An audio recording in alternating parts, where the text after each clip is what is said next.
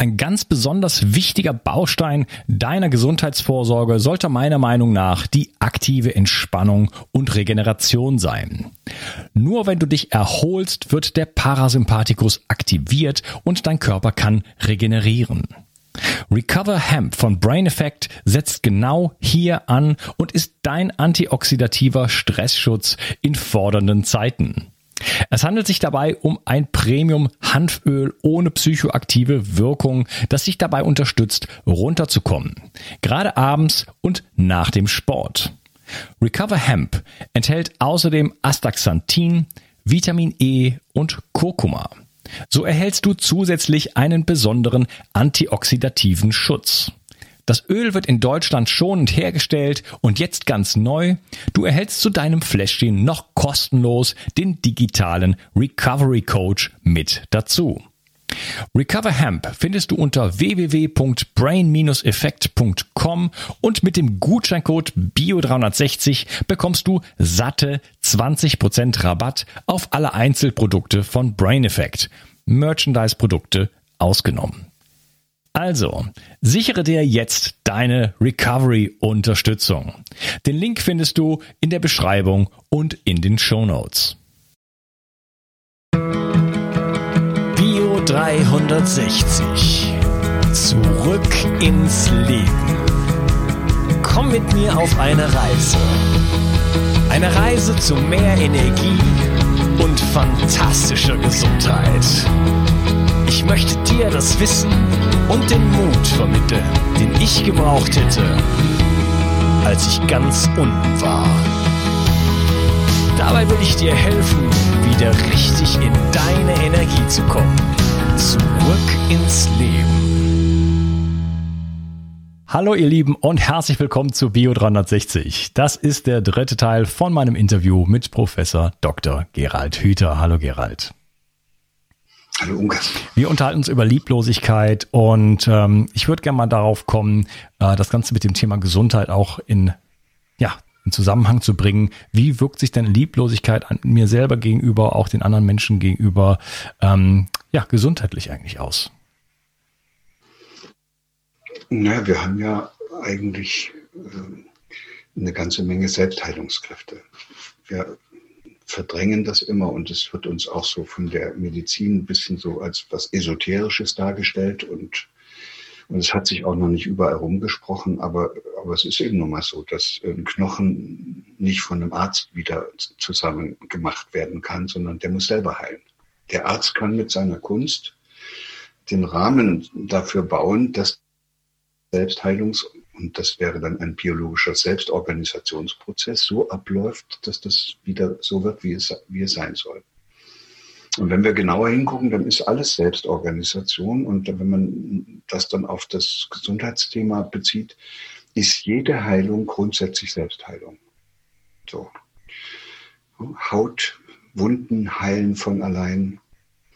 Alles, was im Körper aus irgendeinem Grund in einen nicht so guten Funktionsmechanismus gekommen ist, kann nicht von außen repariert werden. Das wird uns zwar eingeredet mit Hilfe von Tabletten und irgendwelchen Ersatzteilen, die eingebaut werden, aber im Grunde genommen muss dann auch der Körper einen Weg finden, diese Tabletten und diese Ersatzteile zu integrieren. Und das ist auch schon wieder ein halber Selbstprozess. Und diese Selbstheilung ist eben so wahnsinnig interessant deshalb, weil die das biologische Grundprinzip darstellt, nachdem sich alles Leben organisiert.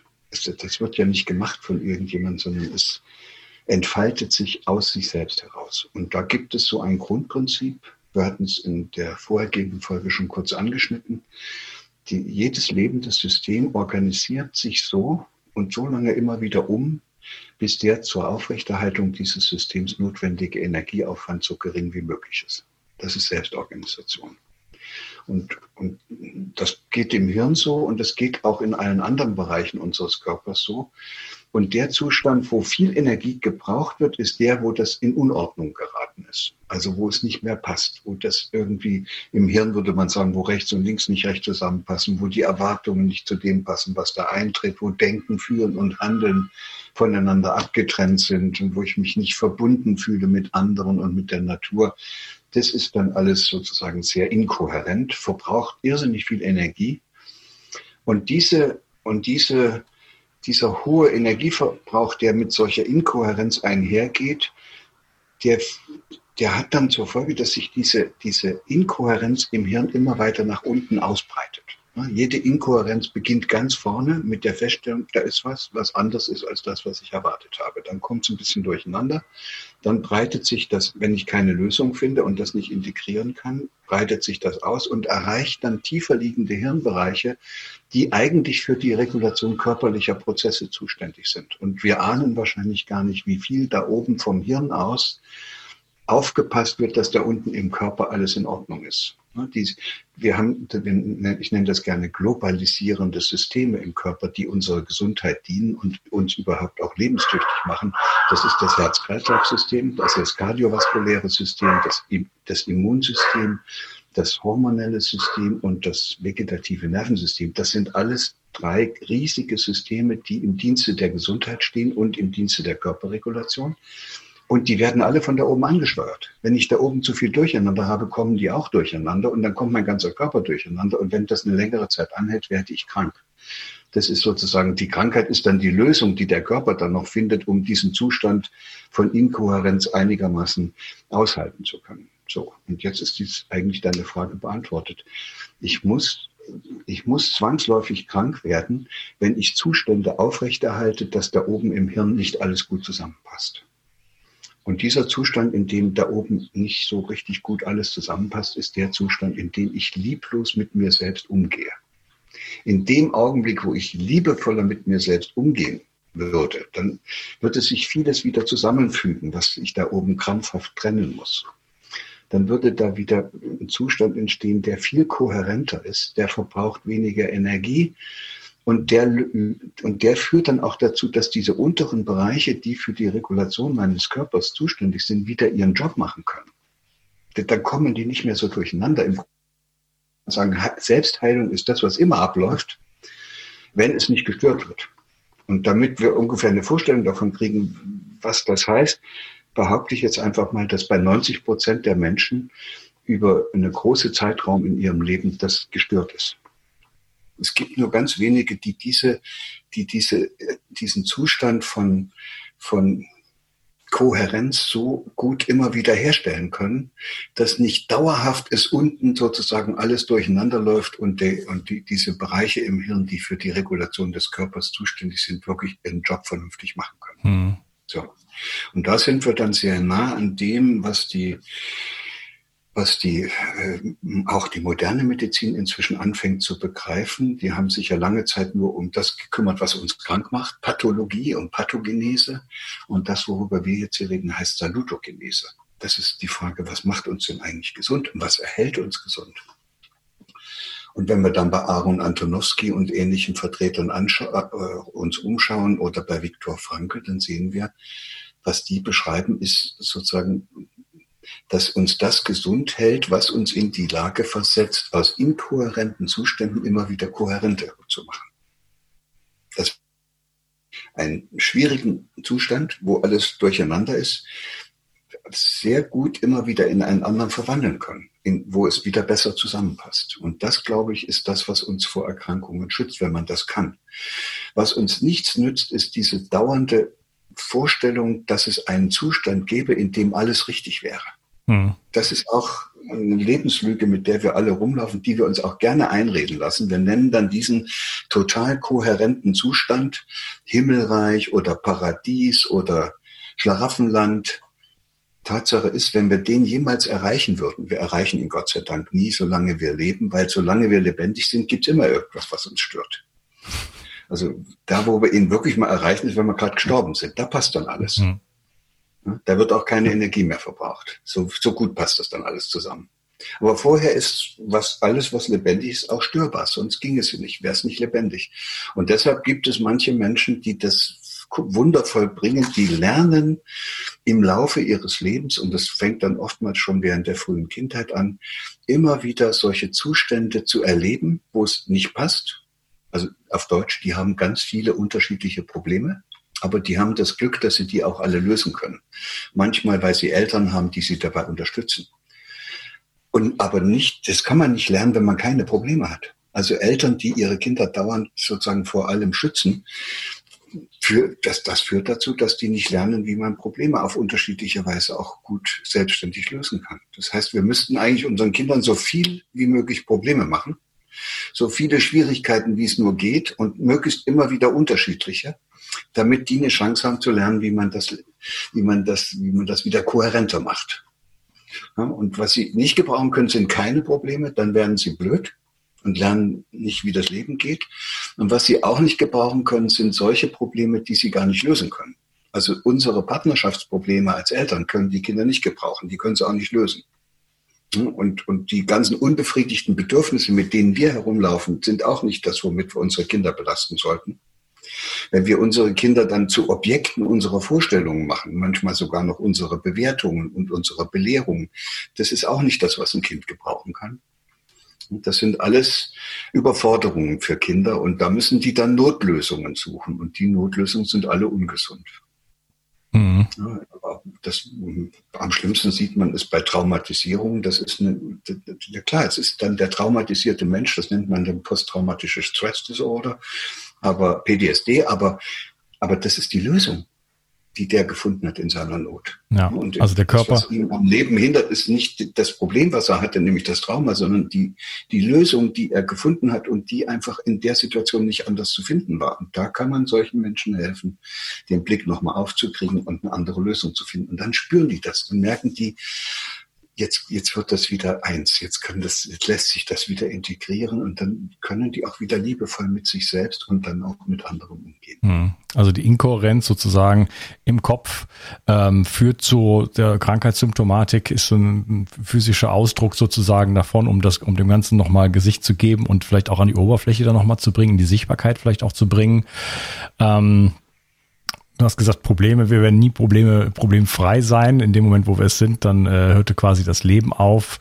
Und äh, es sind ja auf, ist ja auch auf der Widerstand nur den Dingen gegenüber, ne? ähm, der, der wirklich uns auch stresst und dann die, die ganze Energie raubt, ähm, die Dinge aber zu erleben und auch geschehen zu lassen auf eine gewisse Art und Weise und einfach anzuerkennen, dass Leben Fluss ist, kann ne, viel von diesem, von diesem Konfliktpotenzial, von diesem Energierauben sozusagen des normalen Lebens einfach äh, ja schon da rausnehmen fällt mir eine Story ein von einem buddhistischen Mönch, der sollte in ein äh, Dorf gehen, wo das bekannt dafür war, dass die Leute da praktisch alle erleuchtet sind, so ungefähr.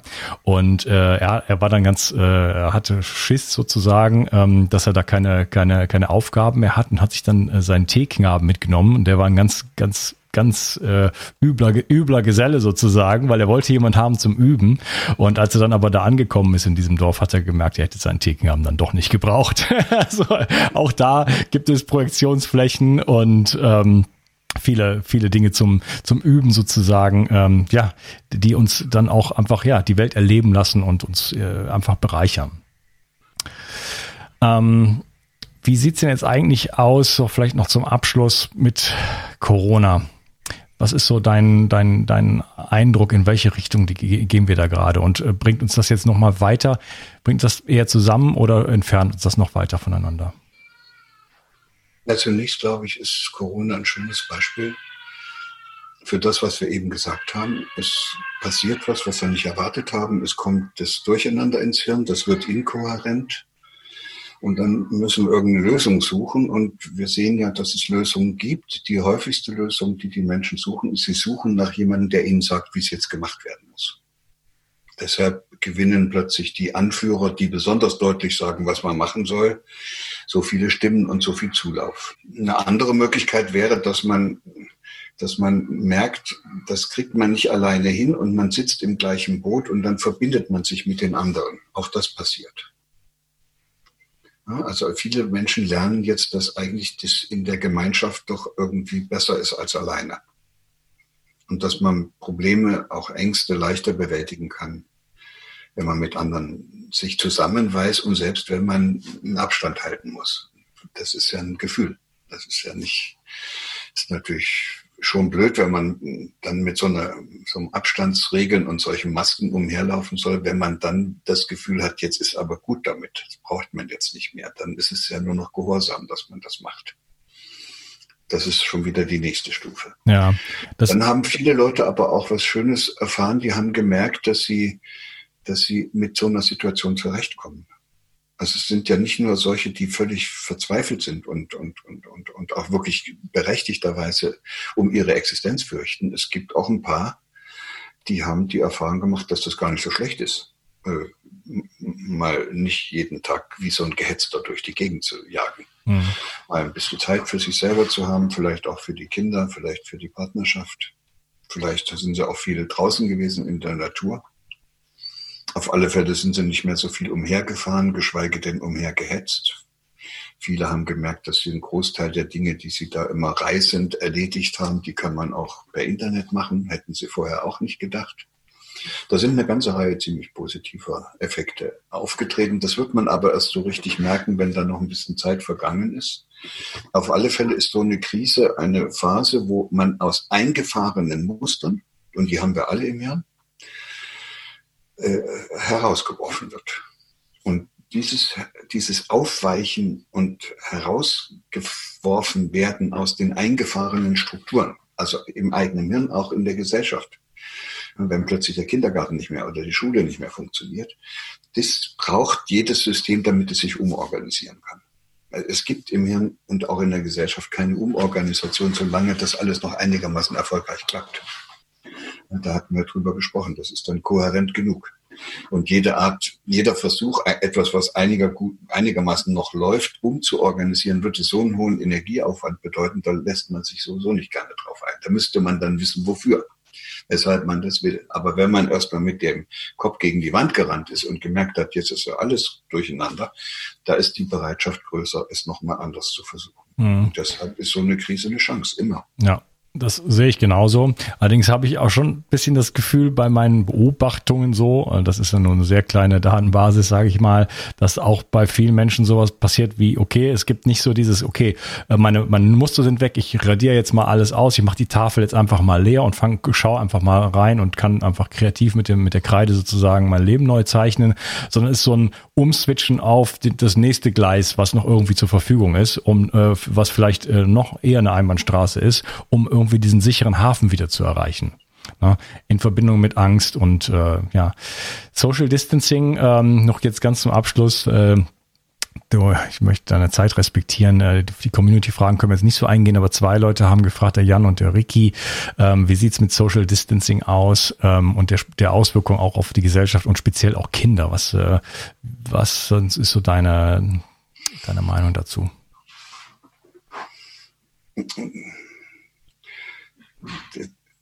Sind soziale Wesen. Das ist äh, vielleicht das Allerwichtigste, was man sich erstmal vergegenwärtigen muss. Und wir sind darauf an, von anderen gesehen zu werden und andere erkennen zu können.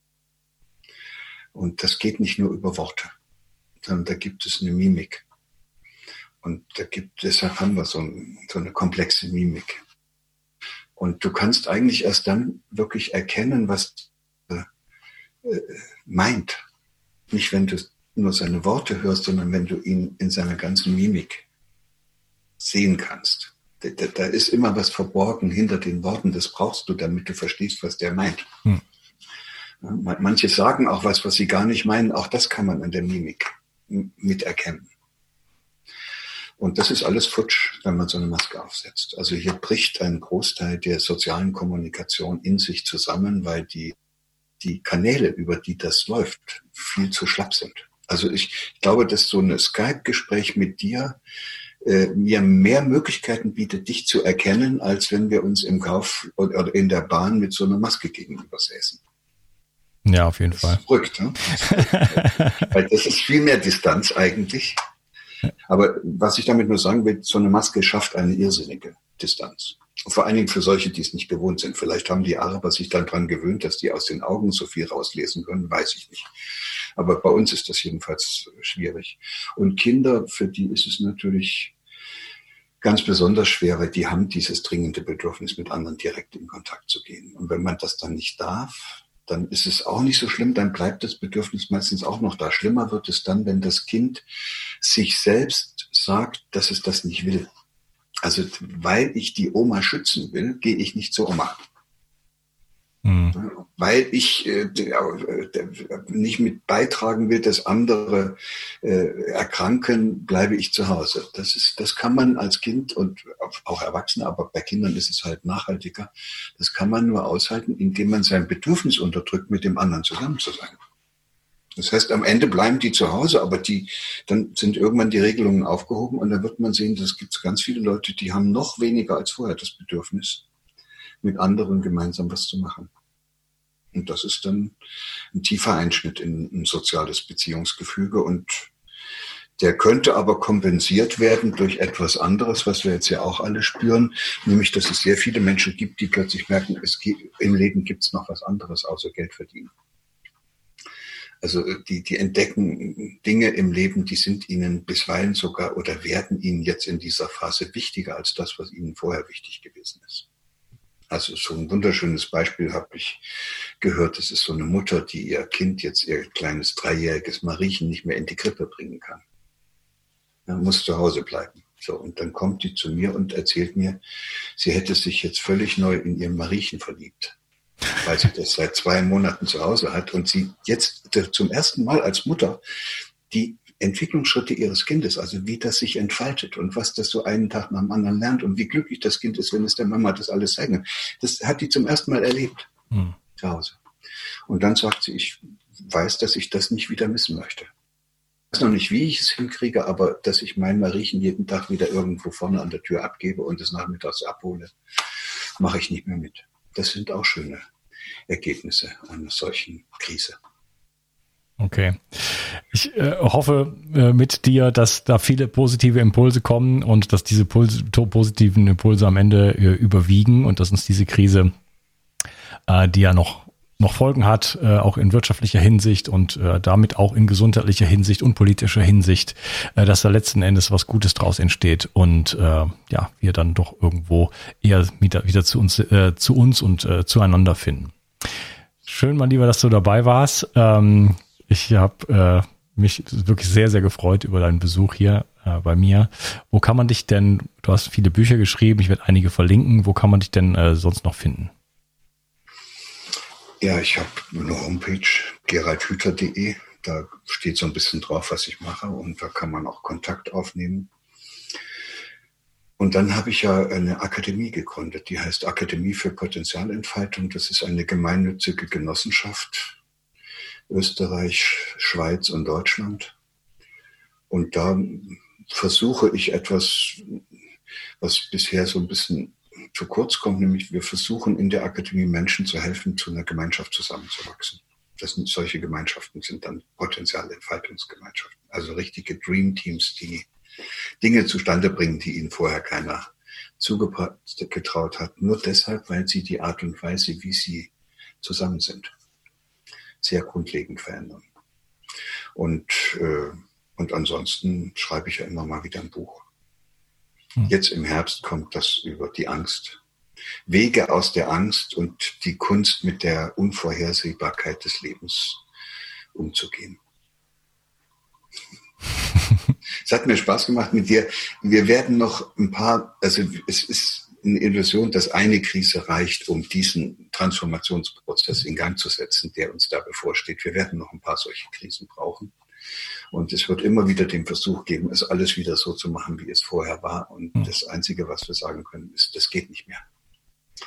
Man, jedes Mal geht es nur noch ein kleines Stückchen so ähnlich wie vorher.